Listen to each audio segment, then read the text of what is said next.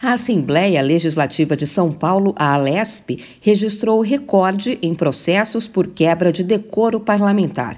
Os atuais deputados e deputadas respondem por mais de 97% de todas as representações e denúncias registradas no Conselho de Ética da Assembleia Legislativa do Estado. Desde 1999, 81 processos foram abertos, 79 foram entre 2019 e 2022. Só neste ano foram 30 denúncias, ou seja, 37% de todos os processos em 28 28 anos de existência do Conselho.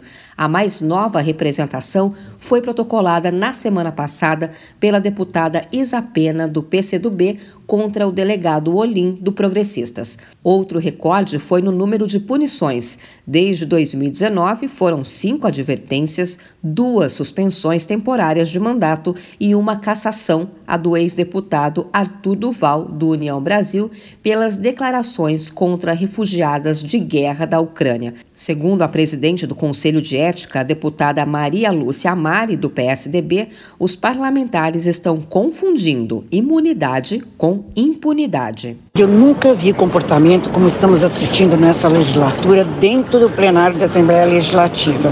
As atitudes vão desde ofensa verbal, discriminações, violência política de gênero, transfobia, assédio e até violência física. Ao meu ver, alguns deputados estão confundindo imunidade parlamentar com impunidade. Até a atual legislatura, a única punição do Conselho de Ética tinha sido há 23 anos, em 1999, que foi a cassação do mandato do então deputado Ana Garibe, do extinto PPB, atual Progressistas.